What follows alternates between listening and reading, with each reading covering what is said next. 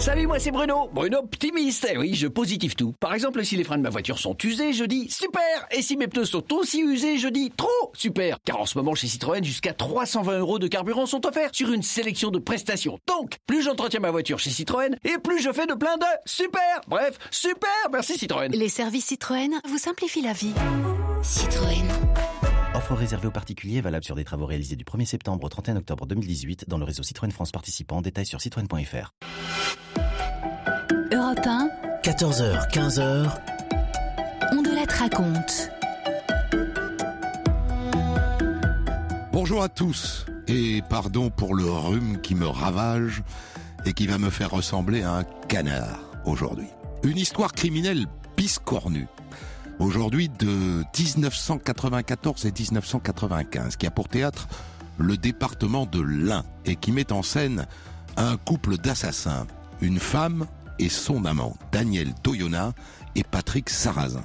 Un couple de partouzeurs absolument sans foi ni loi. Ils se sont rencontrés via le Minitel, le Minitel Rose. Et ils tuent une fois pour se débarrasser du mari de madame et une deuxième fois, tenez-vous bien, pour 100 francs. Vous avez bien entendu, 100 francs. 15 euros. Pour le débrief tout à l'heure, j'ai invité un avocat du barreau de Lyon, maître Jacques Dufour. Bonjour. Bonjour Monsieur Andelat. Vous avez été dans ce dossier l'avocat de l'une des parties civiles, euh, la famille de l'une des victimes, Sébastien euh, Faisan. C'est lui qu'ils ont tué pour euh, 100 francs. Et vous nous expliquerez d'ailleurs pourquoi tout à l'heure ce dossier vous a marqué, parce qu'il paraît que vous le gardez depuis plus de 20 ans dans un coin de votre cabinet pour le montrer aux jeunes avocats stagiaires. Vous confirmez? C'est exact, je vous le confirme. Vous nous expliquerez pourquoi. J'ai écrit cette histoire avec Thomas Audouard, réalisation de Céline Lebras. 14h, 15h, on de la raconte sur Europe 1. Cette histoire, comme beaucoup, commence par la découverte d'un cadavre. Le 13 octobre 1995 à Montagna, près de Bourg-en-Bresse, dans l'Ain. En pleine campagne, dans un fossé. C'est un agriculteur qui tombe dessus. Un jeune homme d'environ 25 ans de type asiatique. Aucun papier d'identité sur lui. Mais salement amoché. Il semble avoir pris plusieurs balles dans la tête et une autre dans le cœur. Et c'est pas tout, le cadavre présente aussi une grosse entaille au niveau de la gorge. Avant ou après s'être fait tirer dessus, le gamin a donc été égorgé. Et il faut que je vous dise quand même l'endroit où on le retrouve. C'est dans un lieu, disons, spécial. Olé, olé. Un bois en pleine cambrousse, jonché de capotes et de Kleenex usagés. Ça vous parle? Un bésodrome en plein air, qui attire en général un drôle de mélange de partouzeurs des deux sexes, d'exhibitionnistes et parfois même de prostituées. Voilà pour le décor qui d'emblée suggère une piste, un règlement de compte dans les milieux partouzards. Et d'ailleurs, dans l'une des poches du cadavre, le seul indice qu'on retrouve est un petit bout de papier sur lequel il est écrit Bruno et Chantal. Alors est-ce que ce jeune garçon était là pour faire des cabrioles avec Bruno et Chantal? C'est une hypothèse. Et pour l'instant, c'est la seule.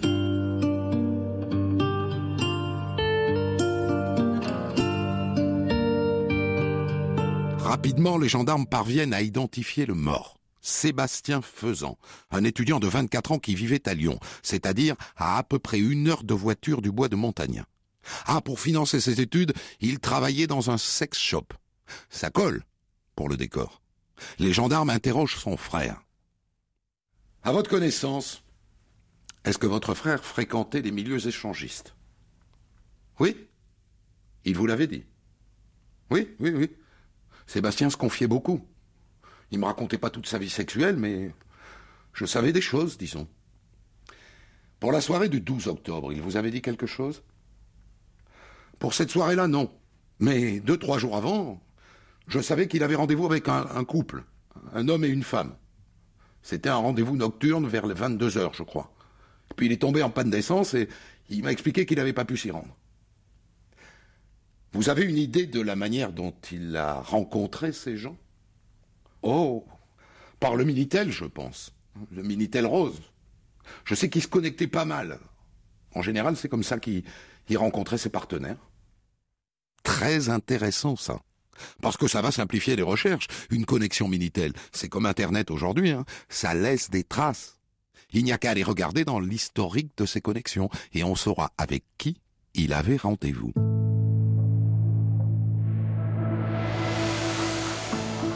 En attendant, on vient de recevoir le rapport du légiste qui a pratiqué l'autopsie.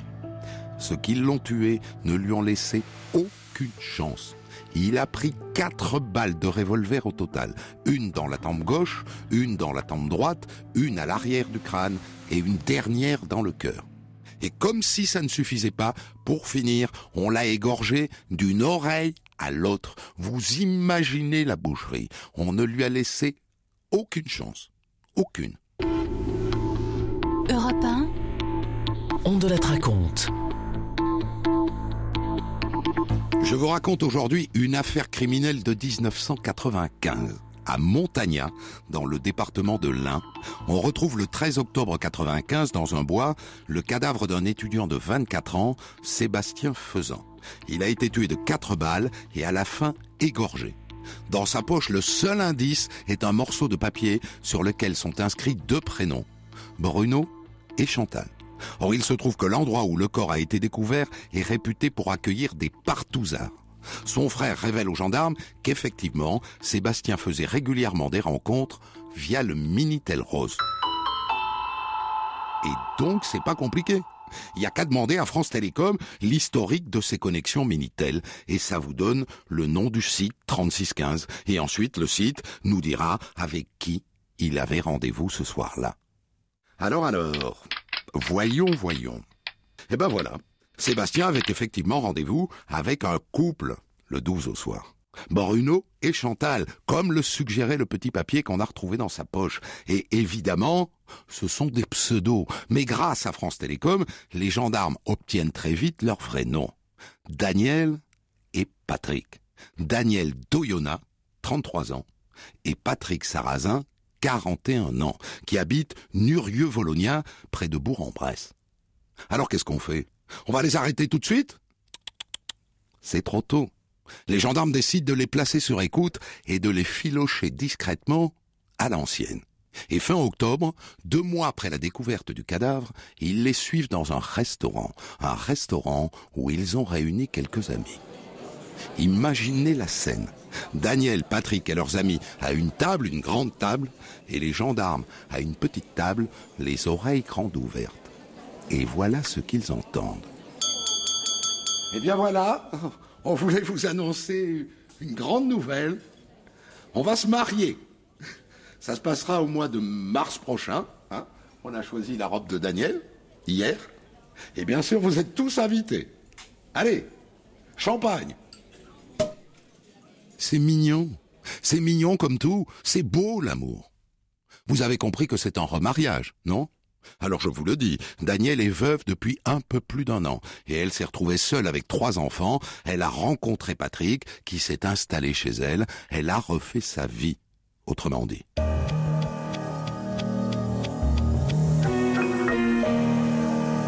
Cela dit, en attendant les épousailles, nos deux tourtereaux vont connaître une légère déconvenue. Gendarmerie nationale Ouvrez, s'il vous plaît. Délicate attention, les gendarmes ont attendu que les enfants soient partis à l'école. Les deux oiseaux mettent un peu de temps à répondre, parce qu'une fois les enfants partis, ils se sont recouchés, figurez-vous. Il est vrai que ni l'un ni l'autre ne travaille. C'est elle qui vient ouvrir en robe de chambre. Bonjour madame. Madame Danielle Doyona? Monsieur Patrick Sarrazin est-il là? Oui? Oui, il est encore au lit. Allez le chercher, je vous prie. Alors, à dater de ce moment, vous êtes placé en garde à vue dans le cadre d'une information pour homicide volontaire. Nous allons procéder euh, à la perquisition de votre domicile, madame. Perquisition fructueuse, car on trouve chez eux plusieurs armes à feu et un couteau encore taché de sang. Et puis des quantités industrielles de revues et de cassettes vidéo porno. Où est-ce que vous achetez cette littérature, messieurs, dames? Dans un sex shop À Lyon Il donne une adresse Figurez-vous que c'est pile le sex shop où travaillait le jeune Sébastien Faisan.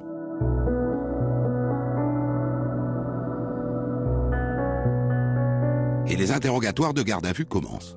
Chacun dans un bureau séparé. Ils savent bien sûr que le sang sur le couteau va parler et que les armes retrouvées chez eux collent avec les balles retrouvées dans le corps du jeune Sébastien Faisan. Ils ont compris qu'ils sont cuits et donc ils se couchent tout de suite. Daniel Doyona, la première. En fait, dans, dans le plan, c'est par moi qu'il était intéressé. Alors j'ai servi d'appât avant que Patrick passe à l'action. Et elle raconte. Il lui avait donné rendez-vous à deux heures du matin dans le bois. Ils l'ont attiré à un endroit très à l'écart, tout près de leur voiture. Daniel, alias Chantal, s'est assise sur le fauteuil passager de la voiture, vitre ouverte, et elle a commencé à le chauffer. Alors, mon joli C'est ça que tu voulais voir? Des vrais nichons de vraies femmes? Ça te plaît, hein? Tu veux en voir plus? Et elle lui a proposé de lui attacher les mains. Tu aimes les accessoires? Ça te dirait que je t'enfile des menottes Hein? Ça t'exciterait Hein? Il a dit oui. Et le piège s'est refermé. Patrick a surgi, il lui a braqué un revolver sur la tête. Ce soir-là, ça n'était pas du sexe qu'il voulait. Maintenant, donne-moi ta carte bancaire. Tenez. Prenez mon portefeuille. Mon portefeuille est là. Très bien. Il y a déjà 100 francs dedans. C'est tout ce que t'as. Oui, c'est tout ce que j'ai. Mais tenez, j'ai deux cartes bancaires. Vous pouvez les prendre. Tu vas nous donner les codes, bien sûr. Oui, oui, tout ce que vous voudrez. Mais me tuez pas. Donc, donc ils ont fait tout ça pour le voler. Ok. Mais alors pourquoi l'ont-ils tué? Pourquoi l'ont-ils tué de quatre balles et ensuite égorgé d'une oreille à l'autre? Europe 1, on de la raconte.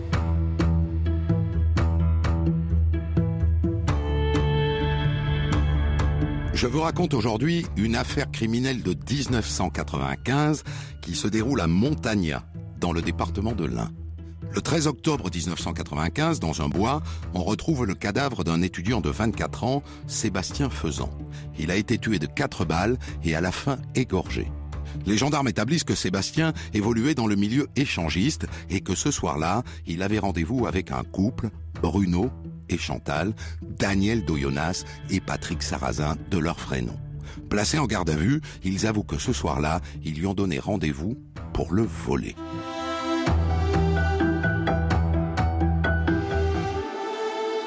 Pour le voler, d'accord. Mais alors pourquoi l'ont-ils tué? Et pourquoi l'ont-ils tué? Deux fois une fois à coup de revolver et une deuxième fois à coup de couteau, parce que tout de même, ils l'ont égorgé d'une oreille à l'autre. Pourquoi C'est lui qui a fait ça, Patrick Sarrazin. Ben, J'avais vidé mon chargeur. J'avais tiré quatre fois. Il râlait toujours. Je n'ai pas supporté. Je l'ai égorgé. Incroyable explication. Et tout ça pourquoi Quelques centaines de francs Eh bien même pas. Le pauvre Sébastien Faisan, consciemment ou pas, ne leur a pas donné les bons codes de ses cartes de crédit. Ils sont allés dans un distributeur, code faux. Ils sont allés dans un autre, code faux. Au troisième distributeur, la carte a été avalée. Ils n'ont même pas pu retirer d'argent. Ils l'ont tué pour rien. Ils l'ont tué pour 100 francs qu'il avait dans son portefeuille. 15 euros d'aujourd'hui. Minable. Minable. Et c'est pas tout. Ils racontent la suite. Ce qu'ils ont fait après, vous allez voir, c'est gratiné. Ils sont allés à la voiture de Sébastien Faisan. Dans le coffre, il y avait des cassettes porno. Je rappelle qu'il travaillait dans un sex shop. Eh bien, ils les ont volées, ils les ont emportées chez eux, et en rentrant pour se détendre, ils les ont regardées, et ça les a tellement excités qu'ils ont fini par faire l'amour. Des barbares, sans aucun état d'âme. Et le lendemain, Madame a fait des tartes et des gâteaux toute la journée, et le soir, ils ont reçu un autre couple, et la soirée s'est terminée au plumard, à quatre. Aucun regret, aucun état d'âme. La vie continue comme si de rien n'était. Des crapules. Et là, Les gendarmes se disent, des gens comme ça, sans foi ni loi, sans cœur, et si ça n'était pas leur coup d'essai Hein? Et s'ils en avaient tué d'autres, avant? Le mari, par exemple, de Daniel Doyona. Il est mort il y a 14 mois dans un accident de voiture, un soir, tard, sur une route de montagne. L'enquête à l'époque avait démontré qu'il avait bu. Et si ça n'était pas un accident Hein? D'autant que le frère, le frère du mari, vient dire qu'un truc l'a intrigué à l'époque. Le cadavre de son frère présentait une bosse derrière la tête, au bas du crâne, alors qu'il était censé être mort d'un choc frontal.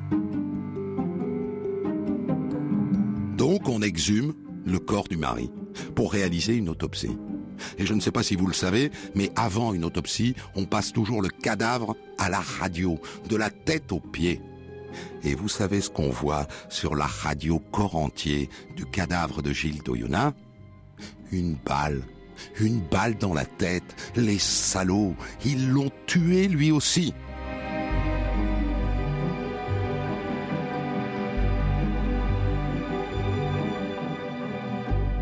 Le juge, bien sûr, les fait revenir dans son cabinet, et l'un et l'autre. Et Patrick Sarrazin se met à table assez vite. Oui, il a aussi tué Gilles Doyona. Mais c'était pour de bonnes raisons. C'est un salaud Daniel m'a raconté qu'il l'a violée.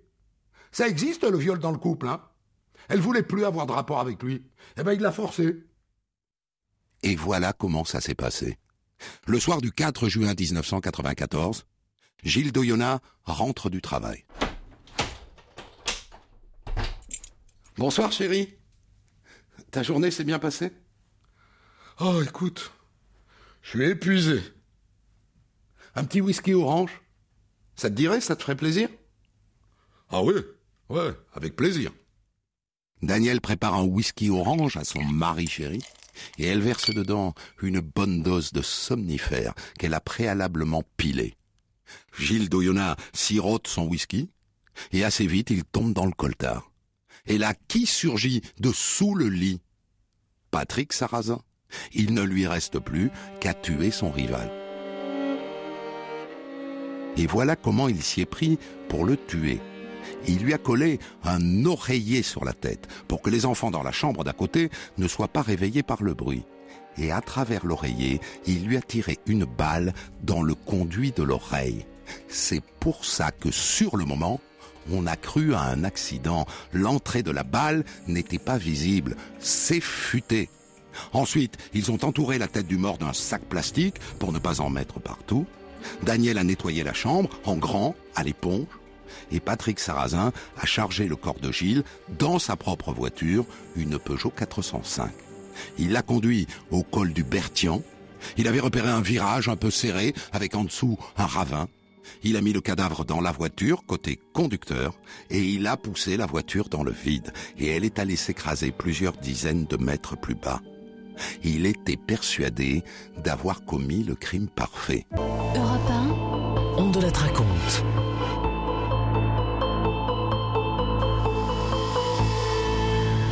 Je vous raconte aujourd'hui une affaire criminelle de 1995 dans le département de l'Ain. En octobre 95, on retrouve dans un bois le cadavre d'un étudiant de 24 ans, Sébastien Faisan, tué de quatre balles et finalement égorgé. Les gendarmes établissent que Sébastien évoluait dans les milieux échangistes et que ce soir-là, il avait rendez-vous avec un couple, Daniel Doyona et Patrick Sarrazin. Placés en garde à vue, ces derniers avouent que ce soir-là, il lui avait donné rendez-vous pour le voler et qu'ils l'ont tué après lui avoir soutiré les codes de sa carte de crédit.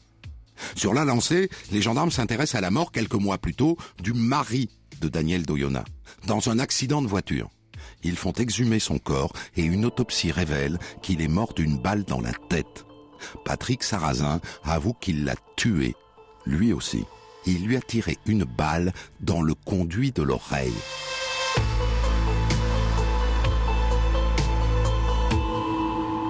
Mais comment, comment a-t-il eu cette idée géniale? Il le raconte au juge d'instruction. Il lit beaucoup de polars et il écoute Pierre Belmar sur Europe 1. Pierre avait raconté un crime presque parfait, il a trouvé ça futé, il s'en est inspiré. Et vous conviendrez qu'il a manqué de clairvoyance, parce que quand on vous raconte des histoires de crimes, que ce soit Pierre Belmar ou moi, c'est que l'assassin s'est fait pincer. On ne vous raconte jamais des crimes parfaits, puisqu'on ne les connaît pas. Gardez bien ça en tête, au cas où vous auriez de sales idées.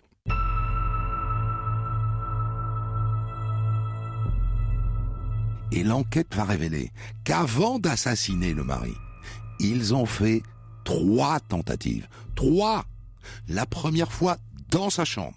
Elle lui sert un whisky. Elle y fourre deux tranxènes pilés. Au cas où, Sarrazin lui donne un grand coup de barre de fer sur la tête. Ils le mettent dans la voiture, ils vont au col du Bertian, ils poussent la voiture dans le ravin, et la voiture reste en équilibre, comme dans les films. L'autre rentre à la maison avec la tête en sang, il n'a rien compris de ce qui lui est arrivé, mais il ne porte pas plainte. En revanche, il en parle à son père. La deuxième fois, idem. Whisky, Tranxène, ils le mettent dans la voiture, ils arrivent sur place, sur le col du Bertian, et là, Gilles Doyona se réveille. Et il voit sa femme, et il voit cet homme qu'il ne connaît pas. Et là, Sarrazin, bien embêté, lui dit C'est un enlèvement Je t'ai enlevé avec ta femme et pour donner un peu de crédibilité à ce mensonge, il fait semblant de violer Daniel devant son mari. Et après, il l'enlève. Daniel ne réapparaît que deux jours plus tard. Elle joue les pauvres femmes violées, et l'autre ne porte toujours pas plainte. Et puis troisième tentative, cette fois elle a lieu au garage de Gilles Doyonnin. Sarrazin lui tire dessus, sauf qu'il le loupe parce que l'autre, pile à ce moment-là, se baisse pour nouer son lacet. On retrouvera la balle dans le mur du garage. Et là encore, allez savoir pourquoi Gilles Doyonnin ne porte pas plainte. La quatrième tentative sera la bonne. Alors qui sont ces gens? Ces gens sans cœur, ces gens sans état d'âme, qui tuent une première fois pour se débarrasser d'un mari gênant et filer le parfait amour, et une deuxième fois pour 100 francs.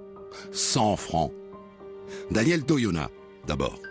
À la base, c'est une mère de famille assez ordinaire, qui élève ses trois enfants dans une forme d'abnégation, son mari travaille beaucoup, il était mécanicien, Gilles Doyonin, et il venait de monter son propre garage. Donc il partait tôt le matin, il rentrait tard le soir, il était fatigué, et petit à petit, le couple s'est délité. À ce moment-là, Daniel a trouvé dans le Minitel Rose une forme de libération, le démon de minuit. Et d'ailleurs, la nounou que le couple d'Oyona employait pour s'occuper des enfants raconte qu'avant sa mort, le mari avait des doutes à cause des factures de téléphone. Eh oui, vous vous souvenez le Minitel? Quand on allait sur le 3611 ou le 3614, ça allait. Mais les 3615, ça douillait. On se retrouvait vite avec des factures qui explosaient. C'est ce qui est arrivé au Doyona. Et donc le mari, du coup, avait chargé la nounou de surveiller sa femme. La nounou s'est mise à espionner Daniel. Et elle a bien vu que, contrairement à ce qu'elle disait à son mari, ça n'était pas sur des sites de voyance qu'elle allait. C'était sur des sites de rencontres. Et la même nounou raconte qu'à partir de ce moment-là, Daniel, qui s'était un peu laissé aller physiquement, s'est mise à se pomponner, à s'habiller de plus en plus court, et puis elle a commencé à s'absenter une heure, deux heures, trois heures dans la journée. Et puis un jour, un homme a commencé à passer la voir régulièrement à la maison. C'était Patrick Sarrazin, devenu son amant, pour le meilleur et pour le pire.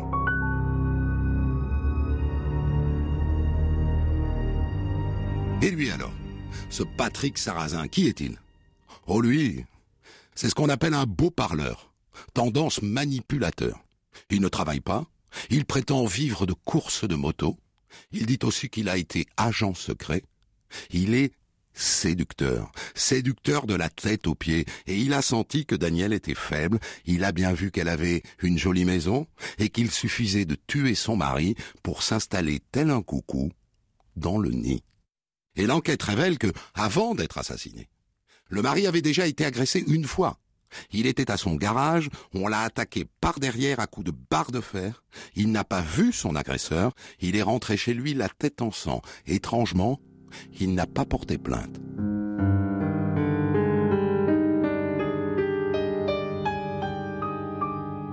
« Et après la mort de Gilles, je vous ai dit que son frère avait des doutes à cause de cette bosse dans la nuque. Mais il n'y avait pas que lui, hein. Les parents de Gilles ont eu aussi des doutes. Le père est au courant pour la première tentative de meurtre. Il sait que son fils s'est retrouvé dans une voiture en suspension au-dessus d'un précipice, pile à l'endroit où finalement il est mort. Et donc, la famille fait savoir à Daniel qu'elle n'est pas la bienvenue aux obsèques de son mari. Et elle n'y va pas. C'est vous dire. Mais ça ne va pas plus loin. La famille ne prend pas d'avocat.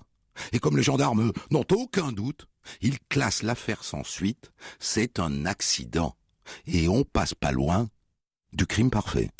On de la raconte.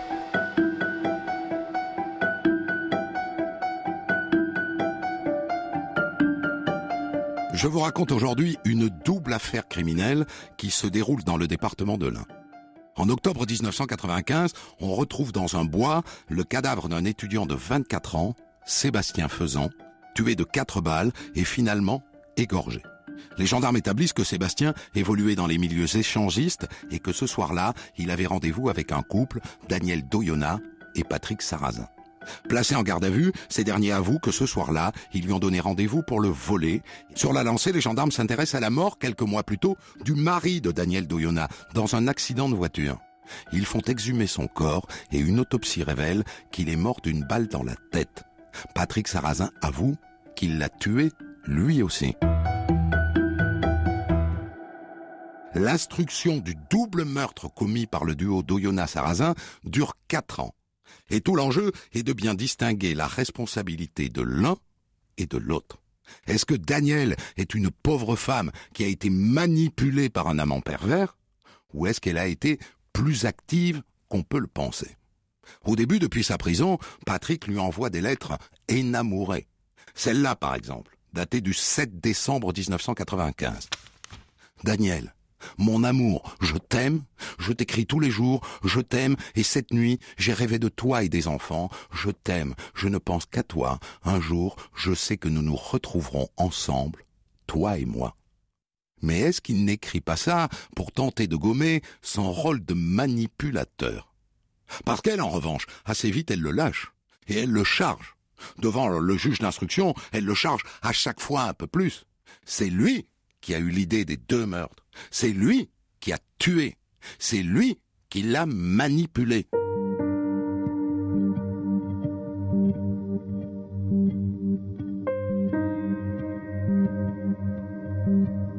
Le procès de ce couple diabolique s'ouvre le 30 novembre 1999 devant la cour d'assises de l'Ain.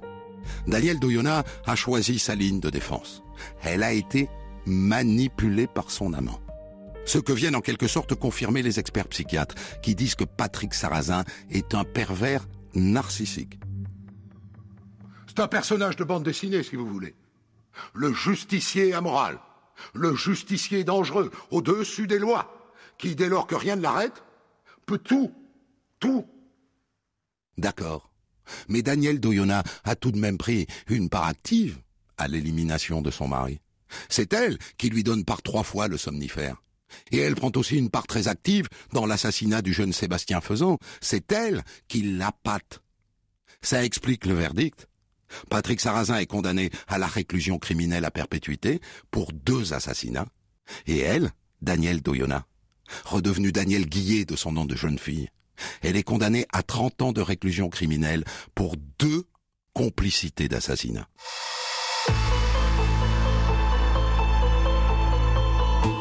Quelle histoire, vraiment quelle histoire. Pour la débriefer, je suis avec maître Jacques Dufour du barreau de Lyon. Euh, maître, vous étiez dans ce dossier euh, partie civile, c'est-à-dire que vous étiez l'avocat de la famille du jeune Sébastien Faisan. Euh, je suis très content de vous avoir trouvé parce que je me suis dit une affaire de 95, plus personne ne va s'en souvenir. Elle m'a intéressé parce que c'est une affaire du temps du Minitel, que quelque part elle a sa place dans l'histoire du, du crime. Et quand on vous a appelé pour vous inviter, vous nous avez dit Ah, mais je m'en souviens très bien, j'ai toujours gardé le dossier et je le montre aux stagiaires qui viennent à mon cabinet. Et pourquoi donc? Pourquoi? Tout simplement parce que pour des stagiaires, euh, l'avocat c'est le pénaliste. Et quel plus beau dossier, quel plus beau, quel plus malheureux dossier que celui-ci euh, à un jeune stagiaire. C'est un dossier à tiroir, vous l'avez fort bien démontré et expliqué à l'instant. Et par conséquent, c'est un dossier euh, qui marque les esprits et qui marque euh, tous les stagiaires auxquels j'ai pu présenter cette, euh, cette affaire. J'adorerais aller vraiment au fond de ce dossier, mais il me faudrait une petite semaine pour le lire pièce par pièce. Alors tout l'enjeu de, de, cette affaire, et notamment l'en- l'enjeu de la cour d'assises, était de départager les, responsabilités. Ils ont toujours été là, tous les deux, mais est-ce que lui l'a à ce point manipulé qu'elle aurait pu bénéficier de circonstances euh, atténuantes Le verdict est clair, euh, la cour d'assises répond non. Il prend perpète, elle prend 30 ans, ce sont des peines assez proches finalement, euh, à un iota près qui va jouer sur la libération conditionnelle. Donc Daniel Doyona n'a pas été victime d'un pervers manipulateur? C'est ce qu'elle a soutenu tout au long de l'instruction, c'est ce qu'elle a soutenu ou tenté de soutenir tout au long du procès. Et la Cour ne s'y est pas trompée. Il est apparu qu'elle avait eu un rôle très actif, un rôle euh, déterminant, euh, tout d'abord dans l'assassinat de, de son mari, et ensuite dans la, la mort tragique du jeune euh, Sébastien. Euh, donc, Mais elle n'est pas manipulée, elle n'est pas une chose au service de, de ce grand pervers qui est Patrick Sarrazin.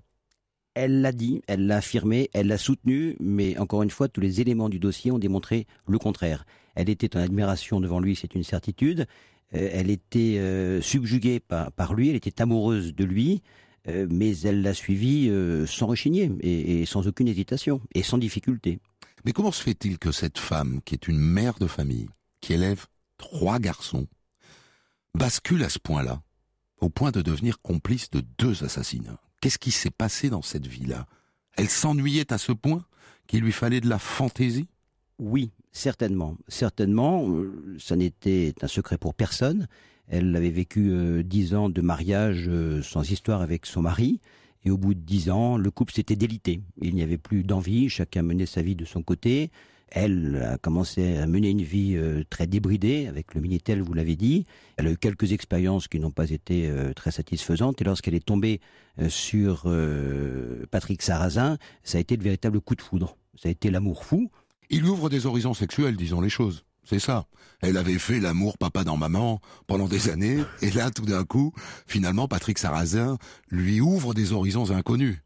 Il semblerait que oui. Il semblerait que oui, puisque il ne ressort pas des éléments du dossier qu'auparavant, elle se livre à l'échangisme comme elle a pu le faire lorsqu'elle a connu ou dès qu'elle a connu euh, Patrick Sarrazin. Donc euh, oui, euh, sexuellement, euh, elle a découvert des choses de façon évidente avec lui.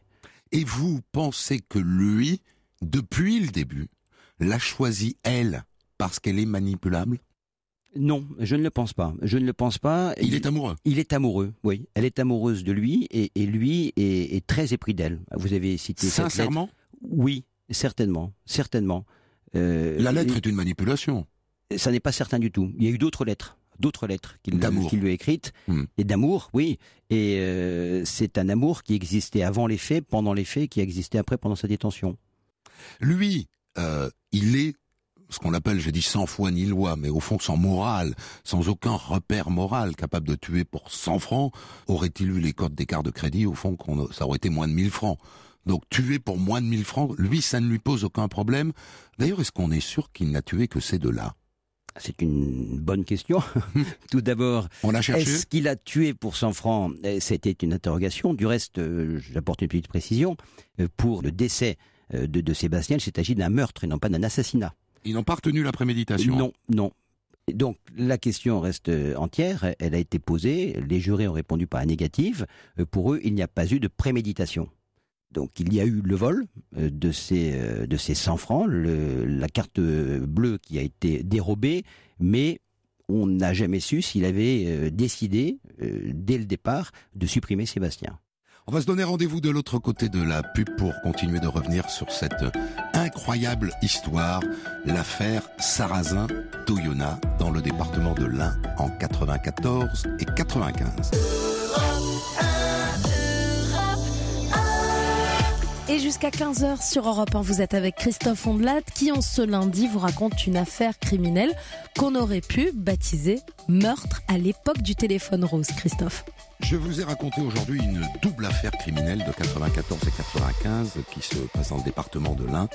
L'histoire de Patrick Sarrazin et de sa maîtresse Danielle Douillona qui tue deux fois.